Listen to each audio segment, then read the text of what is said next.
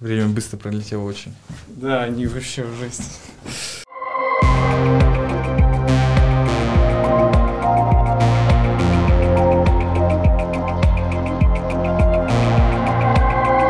Всем привет, это снова подкаст «Мимо крокодил». Меня зовут Кирилл, я работаю в компании Digital Security на позиции тимлида. Сегодня со мной Саша, также известный под ником Саботаж. Всем привет. Мы разбили этот подкаст на две части, потому что вышло супер интересно с Сашей про все э, разговаривать, связанное с переездом. Сейчас будет вторая часть. Поехали.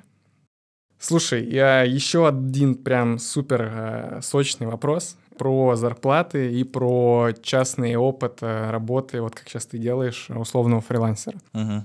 Давай вот сначала про почему все хотят попасть вот в область э, самостоятельных консультантов. В чем смысл? Я не хочу никого обижать. Это вообще должно быть где-то в начале видео. Э, Я, я я хочу сказать, добавить. что вот когда ты работаешь на компанию типа Digital Security, это в любом случае, ну, галера. Тебя перепродают, это бодишоп, галера, их называйте как хотите. Слушай, но- ну у нас удобные галеры, там Да, хороший да, коллектив. э- Это да, отличный коллектив, я всех вас люблю, зайчики. Но по факту тебя перепродают другому чуваку. И вот Так. Ты не знаешь, за какие условия тебя перепродали. Ну, понятно, ты на фиксированной зарплате. Да, ты на фиксированной зарплате. Кому-то там дети, ипотека, кому-то это окей. Но, то есть в Европе та же история. Там тоже у всех дети, ипотека. И некоторым людям, в принципе, комфортно, что им платят 3-4 тысячи в месяц.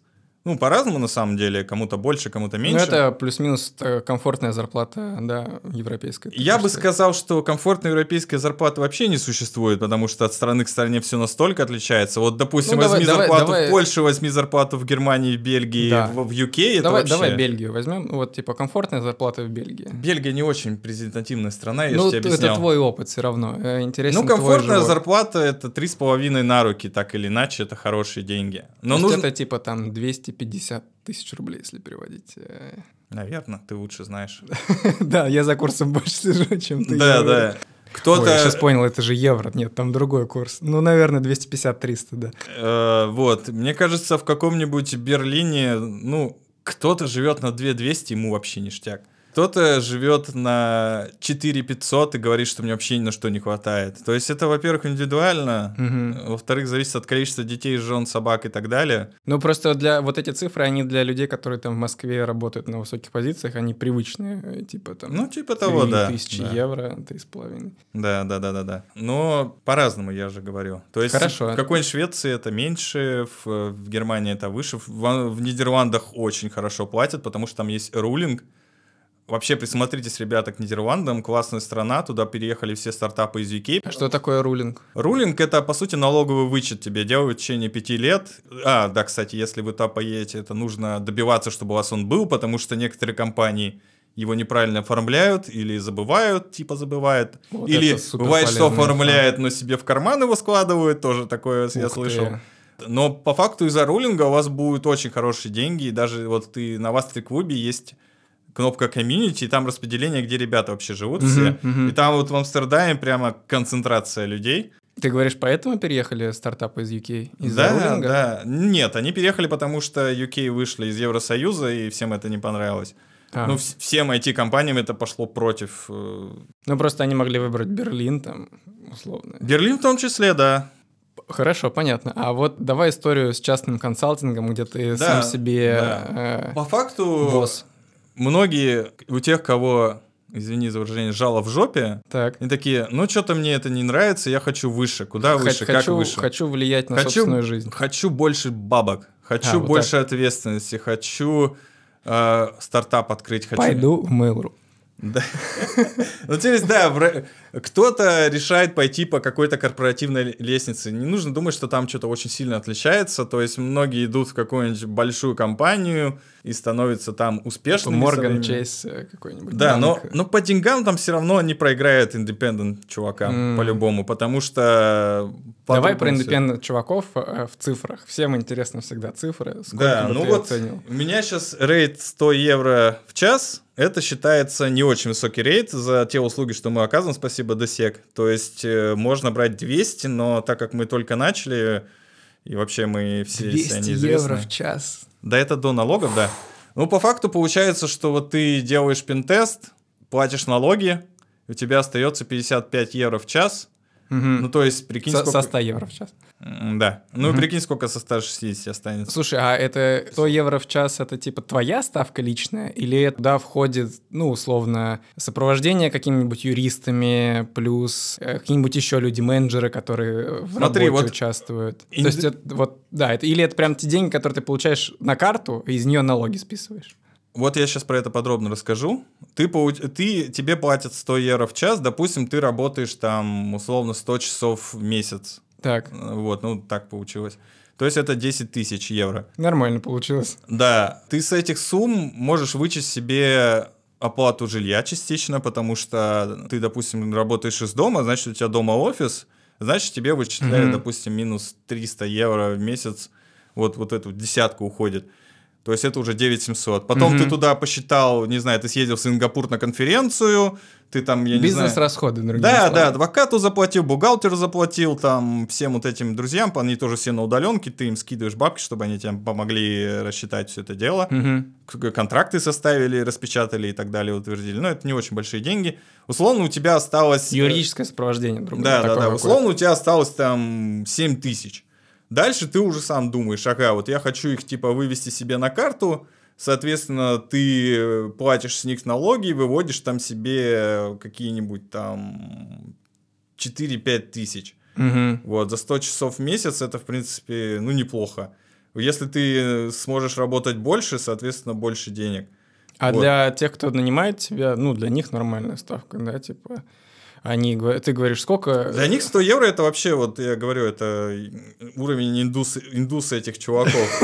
Ну, то есть, мне кажется... пентестеры, как индусы? Да, да, мне кажется, что надо брать больше и вообще... Это ставка бельгийская или европейская? Ну, это европейская, да, то есть... ну, там, опять же, зависит от чуваков, у которых бюджет, то есть они могут прийти и сказать, у нас всего 5 тысяч, ты говоришь, ну, давайте там 50 часов, по факту можешь работать не 50, а 20, а можешь 58.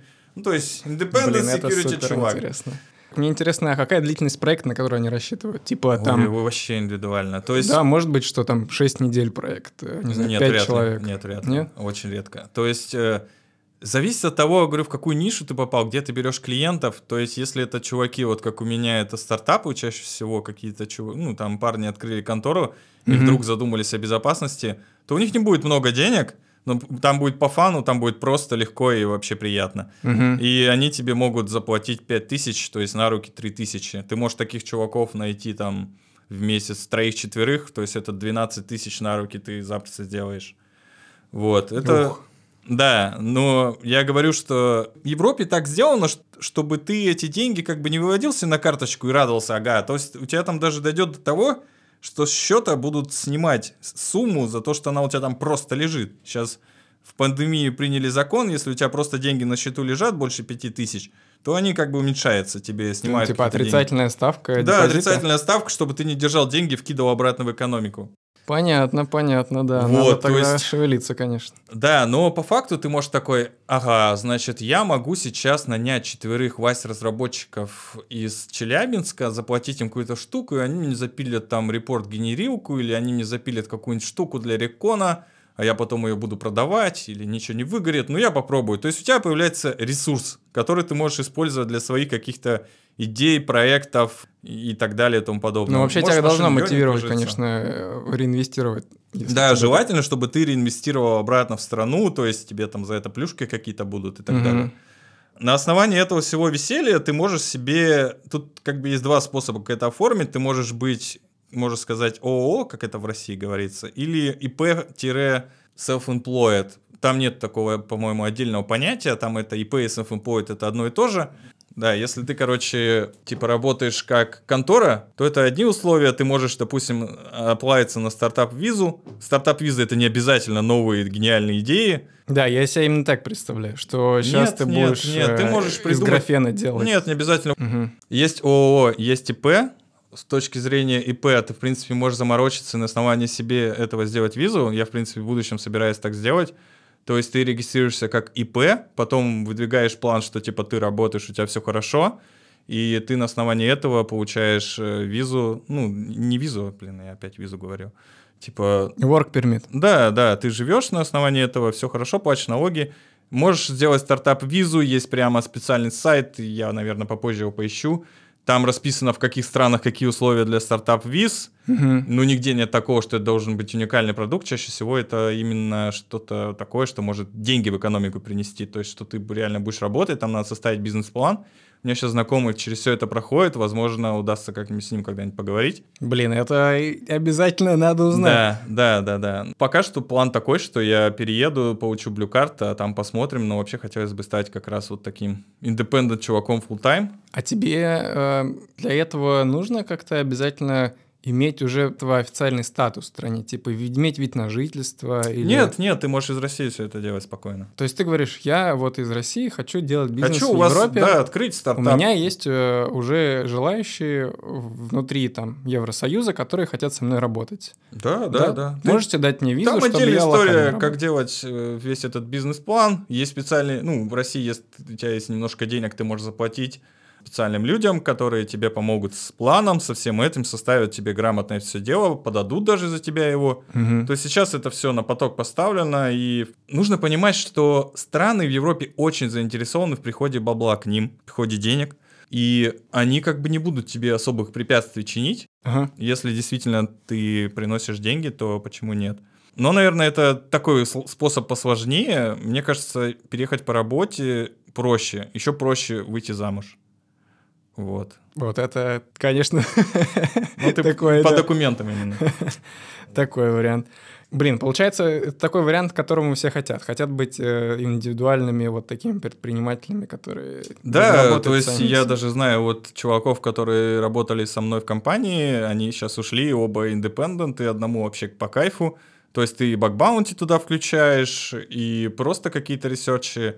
Вот, я так понял, что он нашел несколько клиентов и прям жирных с ними работает, ресерчи делает. Слушай, а мне интересно, знаешь как, я себе представляю, что, да, по деньгам звучит супер классно, особенно там типа 150-200 евро в час, при такой ставке у тебя будет там, наверное, Мне тысяч восемь даже чистых. самое главное это не деньги, а свобода, которую тебе это дает. Вот, вот, я, я к этому подвожу. И свобода, и все такое. Да. Но у меня вопрос такой. Э, Мне кажется, что к тебе будет меньше доверия, Вот, я про это хотел и, сказать. и поэтому у тебя будут менее большие проекты. То есть тебе никто не даст виртуализированный огромный кластер, говорят, типа, у нас тут два дата-центра собираются в Мегазорда, посмотри, что внутри происходит. К тебе, наверное, вряд ли придут. Пойдут там к NCC Group или к F-Secure или к другим большим огромным компаниям.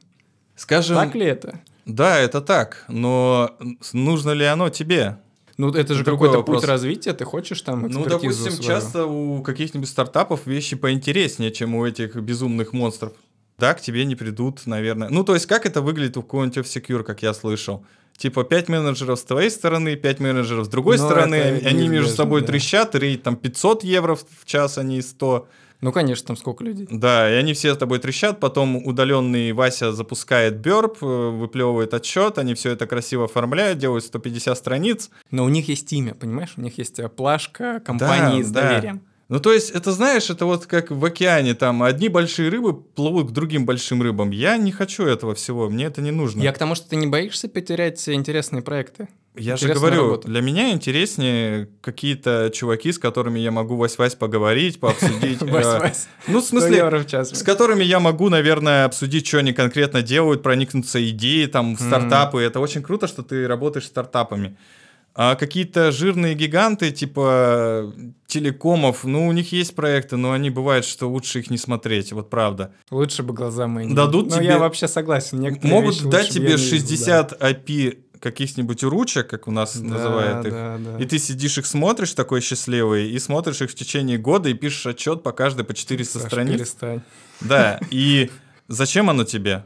Ну, нет, такое тоже бывает, это Да, неизбежно. да. Но раз там э, в квартал, могу, вот, не знаю, про себя сказать, может быть, э, ну, как минимум раз в полгода приходит вообще какой-то космолет, в котором надо разбираться. И я вот думаю, что это, наверное, сейчас самый главный драйвер того, что я начинаю в чем-то сильнее погружаться. Потому что остальную рутину в виде запуска Берпа, там в десятый раз смотреть какой-нибудь интернет-магазин, ну, забавно по-своему, но как-то уже не так Слушай, тебя ко- это ко тянет. мне вот пришли чуваки с э, недавно буквально. У них э, удаленная система обучения. Звучит как фигня какая-то. Но по факту внутри была песочница для запуска кода, которой я вообще в жизни, вот сколько я работал в досеке, я Мгм. ни разу песочницей не сталкивался. Ну, естественно, я давай пытаться все это эскейпить, получил кучу опыта, хотя это просто стартап. Ну на- да, нет. я- тут, Один раз конечно, пришли чуваки с облаком своим, то есть они реально делают облако, продают тачки, то есть у них OpenStack там все серьезно, то есть... Мгм, э, мгм. ну, у них масштабы меньше, но технологии не хуже, как бы и бывает интересно, вот. Но я говорю, от- зависит от того, как, кого ты найдешь. Приходят чуваки и говорят, э, мы типа устали от всех этих ужасных больших компаний, где 15 менеджеров. Мы не можем прочитать отчет на 300 страниц. Да, вот тут есть, вот хорошо, что мы можем увидеть пин-тестера наконец-то живого, Да, да, да. с которым мы можем поговорить, это очень люди ценят, и им Да, это нравится. прям, да, э, в Европе немножко другое отношение, они не все идут на имя, они часто идут просто вот, чтобы было понятен на, результат. на горизонтальную связь, да? с- да, с, э, да, они это, я тебе так скажу, вот ты идешь по Брюсселю, и возле каждого второго дома стоит мини-вен с надписью «Вася сантехник». Мгм. Вася этот. Вот знаешь, в России раньше были кулаки, потом их всех истребили, а там нет. А Вася сантехника в Брюсселе как был, так и остался. Поэтому там не, это не только касается security, там почти вся страна так живет. Там все чуваки, которые могут кого-то консультировать или оказывать какие-то услуги, то они все открывают свое ИП и работают вот так вот. Им не нужно идти в какую-нибудь компанию. Не, ну кто-то идет, конечно, но в большинстве своем люди стараются сами все это делать и жить припеваючи и так далее. Интересно. Да. А знаешь, еще какую тебя вещь хотел спросить? Про опыт твоей работы в ключе, что ты вот часть э, компании, часть корпорации. Несмотря на то, что ты работал год, мне кажется, у тебя есть уже свои боли от того, как тебе, э, может быть, раздражало, что устроено, или что там большие отчеты писать, или что Скажем, мне, наверное, не очень повезло с компанией. ограничена. Не очень повезло с компанией, вот, Мгм. и я советую всем внимательно все-таки приглядываться к тому, где ты будешь работать. То, что касается отчетов, да, у них были какие-то безумные отчеты, но я потом узнал, что это требования скорее клиента, на которого они работают, и они писали просто огромные бессмысленные отчеты. Я предпочитаю в отчете как-то клиентоориентированный подход, я пытаюсь ему сказать, что ему делать, как ему жить, на что обратить внимание, на что потратить дальше деньги – а у них просто вот берут АВАПС методичку и по ней просто гигантский отчет пишут, что мы там сделали 500 проверок, все хорошо. Блин, это безумие. Как это читать потом? Никто это не читает. А просто... зачем тогда? Потому что вот корпораты, они так и работают друг с другом. Чтобы с палец толщиной отчет был у меня Да, на столе. Поэтому я стараюсь избегать больших компаний, где вот эта бюрократия, там она во многих местах...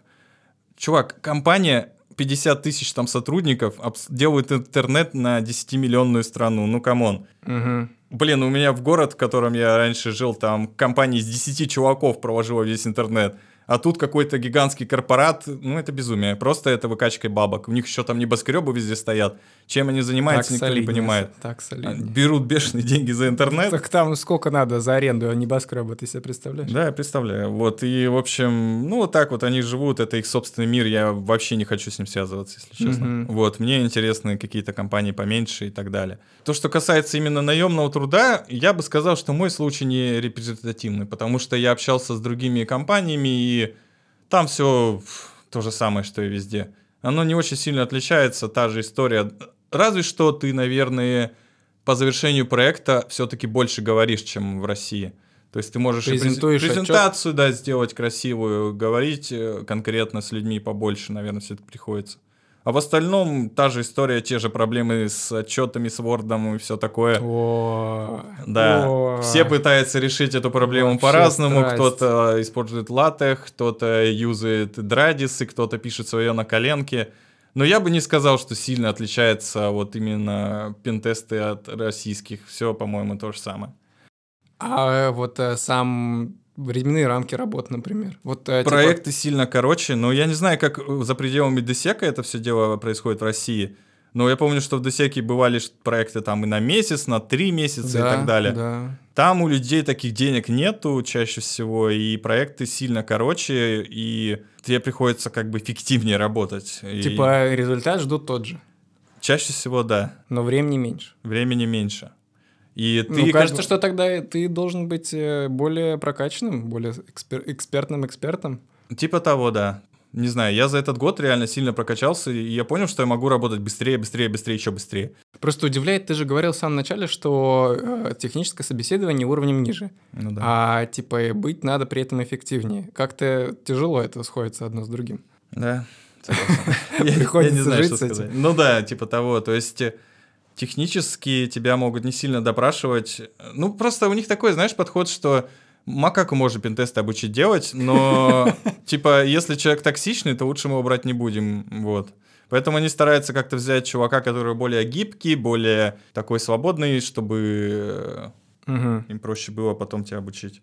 Ну, я говорю, что каких-то сильных различий в работе я не заметил. Вот какая, если средняя у тебя длительность э, проекта была вот за, за то время, пока ты... Ну, мне кажется, неделя все-таки это макс. Ну, это вот как раз средняя Это длительность. неделя чисто работает или это неделя на техническую работу плюс отчет? Там нету плюс отчет. Нету плюс отчет. Да, ты делаешь все вместе. То есть- Параллельно, да? Да, я всегда пишу отчеты параллельно. То есть я не, дел, не выделяю там день, чтобы писать отчет, Мгм. потому что у меня часто бывает так, что я потом забуду, что я писал про эту багу, где она была, я лучше сразу все буду писать. Ты знаешь, как есть два типа студентов. Те, которые учатся во время сессии и до сессии. Вот я всегда был тот, который учится в семестре. А потом просто приходил на сессию, клал зачетку, два слова говорил, уходил, все.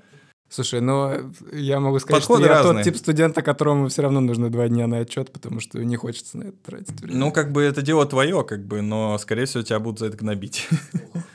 Понятно. А по количеству людей? А, Там один, два, три человека? Ну вот если... Чаще всего это вообще мизерные компании. Offensive устроен так, что там 5-6 человек — это вообще много. Бывает, Мгм. что вдвоем, втроем работают. Очень часто я видел компании, которые совмещают интеграцию с чем-то, с пентестами, которые совмещают продукт. Мгм. Например, я сейчас буду работать в компании, которые пилят свой продукт по security теме и одновременно делают пентесты. Они, наверное, даже как побочно скорее это уже делают. Так- Ну, они такая скорее, у них взаимосвязаны вроде, и продукт связан с пентестами, в общем, да. Но это чаще всего это маленькие компании, которые вообще неохотно берут иностранца, поэтому тебе очень, поэтому тяжело, наверное, найти вот э, вакансию там за пределами этих больших консалтов, за пределами Амазонов и Гуглов, потому что если defensive чувак будет сидеть в корпорате или просто в компании на дофига людей, то offensive это чаще всего вот удаленная компания из пяти рыл, которые в свое удовольствие вместе работают, вот, поэтому и работу найти сложнее. Но главное, чтобы был драйв от того, что ты делаешь все-таки. Да, мне кажется, что я для себя решил, что мне маленькие компании самое то. Я не хочу работать в большой компании, связываться с этой безумной бюрократией, эти митинги бесконечные, бесполезные. В общем, это не мое. Опять же, подход сильно отличается. Если ты работаешь offensive внутри компании, то от тебя ждут, что ты со временем начнешь понимать всю эту внутреннюю кухню, что вот тот Петя отвечает за ту фигню, ты должен пройти через 4 фаервола, чтобы подключиться вон к той фигне. А когда ты внешний чувак, ты, тебе дают домен, credential и попер. Все, тебе чаще всего ничего не надо, или дают какой-то порт, там продукт, и говорят, Но, вот его. Да, меньше однозначно ты вникаешь как бы в то, что изнутри, как работает. Да, тебе не нужно погружаться Обсек каждый раз в эту ерунду и э, общаться с людьми, постоянно всех пинать. То есть там тоже это все часто пущено на самотек, что типа сам разбирайся, сам найди Мгм. всех. То есть, ну, я говорю, что сильная работа, я не заметил, что отличается от нашей. То есть, бывает повезет, бывает не очень. Единственное, что могу сказать, что там нету вот таких вот компаний, как у нас Mail Яндекс, которые пилят прямо IT-продукты на Типа все случаи гиганты, которые... э, Да, это все поглотили. US все-таки. мгм. То есть все вот такие компании. Европа, она слишком разносторонняя, и там у всех свои какие-то приколы, каждый делает свои продукты. В Бельгии получилось так, что какие-то IT-продукты концентрируются как раз возле вот этих вот безумных провайдеров. Мгм. Вот они там что-то пилят, выкатывают. Uber там где-то живет помимо с этим. Но в целом все какое-то местечковое. Понятно. Как ты себя ощущать стал после работы вот э, в Питере Скажем, и с э, Брюсселем? В России вот поменялось? у меня была проблема с тем, что я работал дофига и работал неэффективно. То есть я мог реально там прийти на работу в 8, начать раскручиваться. Ну, не в 8, что я несу, в 12. 8-15. Да, в 12 прийти на работу, раскручиваться, болтать со всеми. И, короче, это все тянулось, тянулось до 8 вечера. В итоге, типа, 12 часов, ну, как в пионер-лагере, знаешь, ты живешь этим. То там люди предпочитают все-таки прийти на работу. 5-15, все, я Да, я не видел людей, которые перерабатывают прямо после пяти, чтобы кто-то на работе был. Это вообще редкость. Но это может быть культура корпоративная, что Это вообще культура людей. То есть они стараются в эти часы все-таки работать. Ну, это зависит все-таки, если ты офисный планктон, ты придешь и будешь чай весь день пить. Если Ну ты да, чай весь технически- день пить вроде где угодно. можно. Да, но, но когда ты работаешь как какой-нибудь такой чувак типа independent, или ты работаешь, допустим, в маленькой компании, то ты все-таки ценишь свое время и стараешься как-то больше сделать и так Мгм, далее. Такая, что было для тебя? Неэффективность из-за того, что слишком много людей вокруг? Типа, когда сократилось до Я 6 себя понял, что лучше? я больше четырех часов вообще в день эффективно работать не могу. Вот у меня, О, это у нас отдельная тема. Да, вот у меня есть какое-то время, это 4-3 часа в день, до этого времени я гуляю, ем, не знаю, там, думая о жизни, но вот эти 4 часа я выделяю, стараюсь их максимально прямо вдарить, нахожу 5 Stored XSS, Так, и все, и потом, короче, могу день вообще отдыхать. Потом, короче, беру снова и там 8 часов могу ударно поработать. А Ну, чаще всего ну это ты реально типа 4. э, говоришь э, там своим заказчикам, я буду 10 часов работать, их на 3 дня размазываешь, да? А вот по факту получается, что ты в контракте указываешь дедлайн, это через месяц, а проект у тебя на 30 часов. Мгм. Ну и ты как бы эти 30 часов можешь размазать как по маслу. Короче, аккуратно те самые ну, важные часы ты да, да, да. тратишь. Ну, ну вот есть какие-то вещи, типа я могу Nmap отдельно запустить, автоматизация тоже, ты на нее много денег тратишь. Мне кажется, что вообще половина доходов компании должна идти на автоматизацию, потому что это прям boost дает э, каким-то таким задачам. Да, это, кстати, классный тезис, да. То, что Да. это повышает э, время, а свободное время на то, чтобы заниматься глубокими вещами. Ну да, половина той половины, что уходит на поиск клиента всё-таки. Да. Вот, а поиск клиентов вообще отдельная история, я даже не хочу в это погружаться. Там Ой, у ну- всех свои подходы к этому. Спасибо, Саш, большое. Вообще было дико интересно про все это узнать. Мы часто про с тобой про это говорили, но вот прям оформлено вот по пунктам, что, зачем, какие отдельно там документы, цифры. Это было, мне кажется, безумно интересно. Спасибо тебе большое. Да, я рад был с тобой пообщаться. Ну, я говорю, что у меня ушло время, чтобы это отрефлексировать, все понять. Я до сих пор какие-то вещи осознаю. Год был реально насыщенный. О, это, это однозначно. Буду ждать с тобой встречи в следующий раз. Да, всем спасибо. По- Всем пока. Всем пока.